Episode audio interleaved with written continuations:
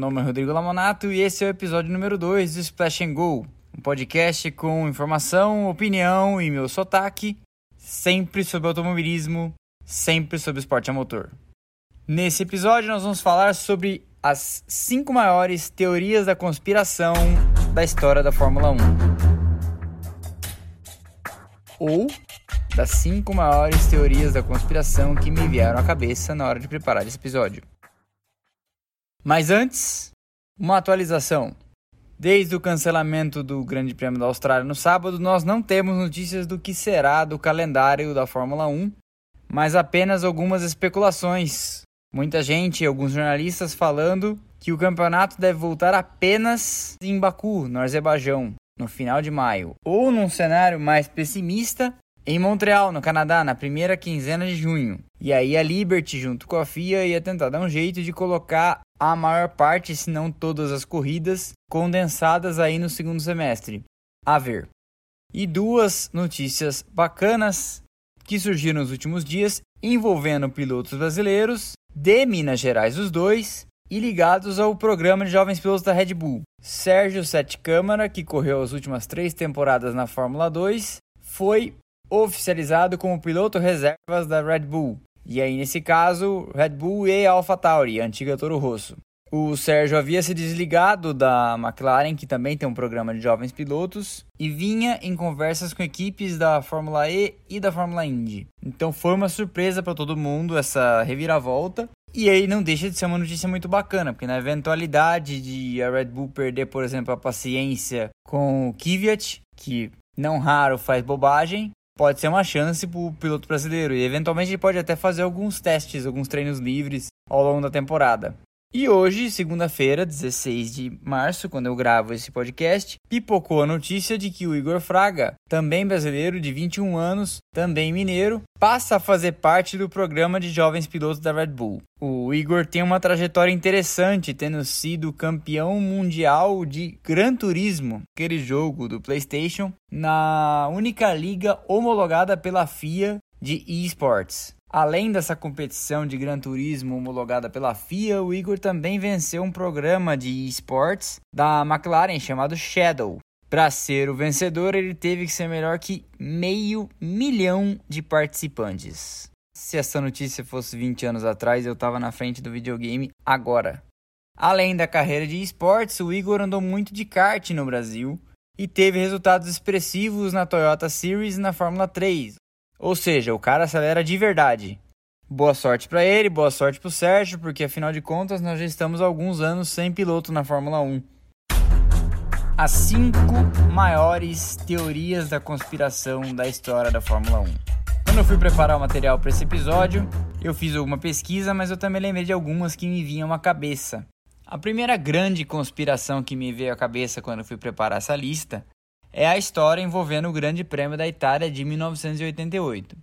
A temporada de 88 da Fórmula 1 foi aquela dominada pela McLaren com o lendário MP4 4 Turbo motor Honda, pilotado por Ayrton Senna e Alain Prost. Esse carro, desenhado pelo genial Gordon Murray, venceu 15 das 16 etapas daquele ano. Só tinha dado McLaren até ali. Acontece que essa prova, a 12 do calendário daquele ano, foi disputada em 11 de setembro de 1988. No dia 14 de agosto de 88, portanto, pouco menos de um mês antes, faleceu em Modena o comendador Enzo Ferrari, fundador da lendária marca e equipe italiana. Se você já assistiu o Grande Prêmio da Itália alguma vez, mesmo que pela televisão, já deve ter visto a multidão de torcedores que aparecem lá para apoiar a Ferrari.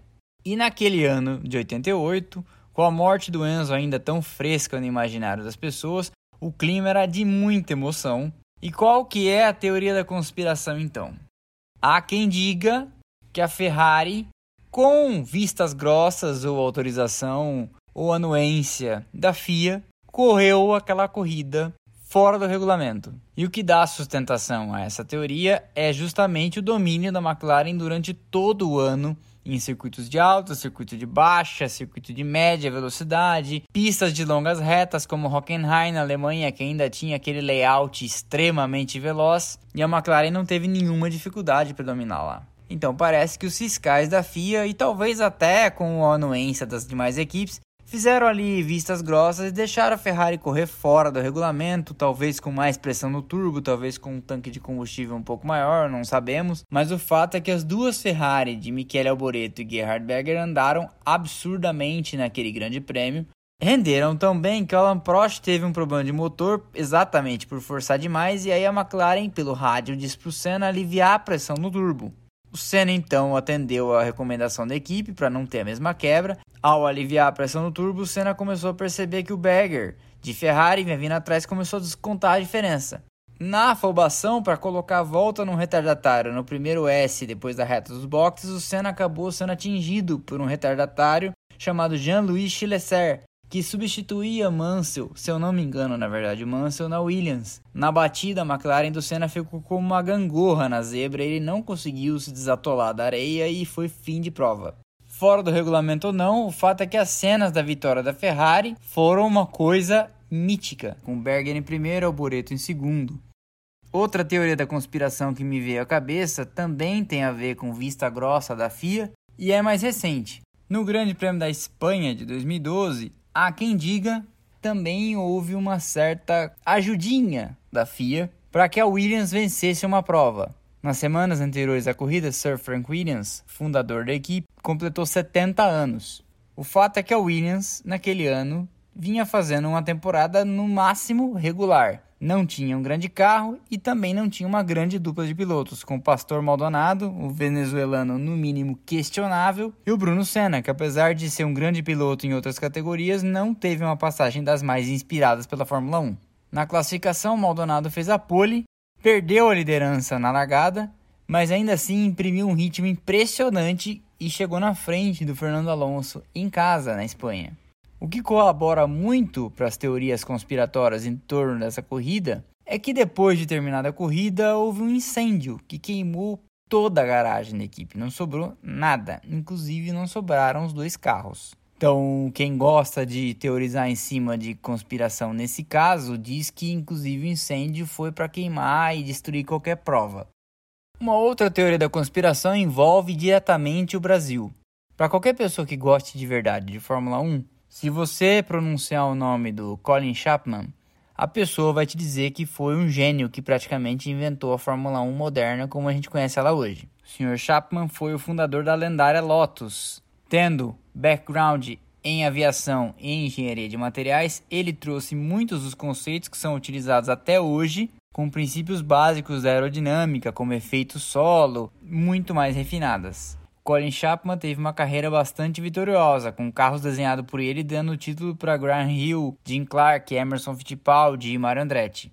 Pois bem, no final dos anos 70, estourou um escândalo na Inglaterra envolvendo uma marca de carros chamado DeLorean, que teria pego uma série de subsídios do governo para desenvolvimento de uma fábrica e as coisas acabaram não dando muito certo. O fato é que, ao final de 81, o cerco estava se fechando nas investigações e muito provavelmente o Colin Chapman ia ser condenado a 10 anos de cadeia. Acontece então que ele morreu de uma maneira meio nebulosa que ninguém soube contar direito até hoje, e o enterro foi feito em caixão fechado. O que contribui para dar combustível a essa teoria da conspiração é uma história de que a esposa dele, Hazel Chapman, teria vindo para o Brasil em uma das vezes que a Fórmula 1 aqui correu nos anos 70 e tinha detestado o país. Mas, depois da morte de Colin Chapman, toda vez que a Fórmula 1 veio ao Brasil e a Lotus veio competir, ela teria vindo também. Alguns relatos internet afora dão conta de que ele viveu e ainda viveria no Mato Grosso. Outra teoria da conspiração muito interessante é a que envolve o campeonato de 2007. 2007 foi um campeonato que ficou famoso por uma história denominada Spygate. O Spygate foi um escândalo de espionagem envolvendo a McLaren bisbilhotando alguns segredos da Ferrari. A história toda estourou quando um funcionário de um Xerox próximo à fábrica da McLaren em Woking, na Inglaterra, chamou a polícia reportando que vinham mandando para ele caixas e caixas de documentos para xerocar contendo o timbre da Ferrari. Ele achou aquilo muito esquisito e resolveu chamar a polícia. Uma investigação da polícia inglesa levantou que dois engenheiros que se conheciam um trabalhando na Ferrari e um ex-funcionários da Ferrari trabalhando na McLaren estavam transitando informações e passando segredos da construção do carro que viria a ser da temporada de 2007 da Ferrari para a McLaren. Quando o escândalo veio à tona, a FIA decidiu aplicar na McLaren a maior multa de que se tem conhecimento na história do esporte. Foram 100 milhões de dólares. Mas a grande conspiração sustentada por alguns é que, como parte da punição pela espionagem, a McLaren foi forçada pela FIA a entregar o campeonato de 2007 para a Ferrari. O desfecho então acabou acontecendo no Grande Prêmio do Brasil de 2007. De fato, o resultado da corrida foi o mais inusitado possível. Os dois pilotos da McLaren, na época, Fernando Alonso e Lewis Hamilton, tinham muito mais chances matemáticas de conquistar o campeonato do que o outro único piloto com chances, Kimi Raikkonen da Ferrari. É que para o Kimi Raikkonen ser campeão, como de fato foi, a combinação de resultados tinha que ser muito bizarra. E o desempenho da McLaren com uma dupla tão boa era tão regular que ninguém poderia apostar que uma coisa dessas acontecesse. Na primeira volta, as duas McLaren se prejudicaram e o Hamilton cometeu um erro grosseiro na saída da curva do lago, indo parar na área de escape caindo bastante lá para trás. Algumas voltas depois, a caixa de câmbio da McLaren do Hamilton travou em neutro e ele foi prejudicado porque ele ficou um tempão preso na mesma marcha. Teóricos da conspiração falam que nada disso aconteceu de verdade e que essa trava no câmbio do carro do Hamilton foi proposital para que ele perdesse as posições necessárias. No fim, Felipe Massa ia vencer essa corrida e acabou dando resultado para o Raikkonen, que acabou conseguindo ser campeão com essa combinação. Raikkonen chegou em primeiro, Massa em segundo, Alonso em terceiro, e era a posição máxima que o Alonso poderia chegar para que o Raikkonen fosse campeão. A tabela de pontos ficou então com 110 para o Raikkonen e Hamilton e Alonso empatados com 109 pontos. E a conspiração seria então essa: por causa da espionagem, a FIA ordenou que a McLaren desse um jeito de entregar o campeonato para a Ferrari. Provavelmente nunca saberemos. Para terminar, a quinta teoria da conspiração dessa nossa pequena listinha é quase uma bonus track, porque não pode nem ser chamada de uma teoria da conspiração. Parece mais um delírio, parece conversa de astrólogo que fugiu do hospício, parece conversa de terraplanista. Há quem sustente, e na internet você vai achar vários fóruns com gente tentando provar isso por A mais B, que o acidente que vitimou Ayrton Senna da Silva em 1 de maio de 1994 em San Marino não foi exatamente um acidente, sim que ele teria sido assassinado por um franco atirador posicionado em algum local que teria efetuado um disparo e isso sim seria a explicação para Senna ter passado reto na curva Tamborello e se espatifado no muro. Os terraplanistas que sustentam isso vão mais longe, dizem que tudo não passou de uma armação nazista, pois Max Mosley, o presidente da FIA, então, é filho de Oswald Mosley, que era um notório simpatizante britânico do movimento nazista. Na cabeça desse pessoal, a história parece fazer muito sentido, uma vez que um filho de simpatizante nazista teria encomendado a morte de um piloto para que então um alemão, Michael Schumacher, viesse a sucedê-lo no posto de piloto dominante. Como não fiz juízo de valor sobre a plausibilidade de nenhuma das outras quatro anteriores, eu também não vou dizer o que eu acho dessa, mas francamente, né? E essa foi a nossa listinha das cinco maiores teorias da conspiração da história da Fórmula 1. Se você gostou, eu convido você a toda quarta-feira voltar aqui para ouvir o próximo episódio e também a seguir o Instagram do canal arroba splashandgo.podcast, onde você fica sabendo de novidades e sempre que eu vejo alguma notícia interessante eu posto por lá. Obrigado pela sua audiência até a próxima.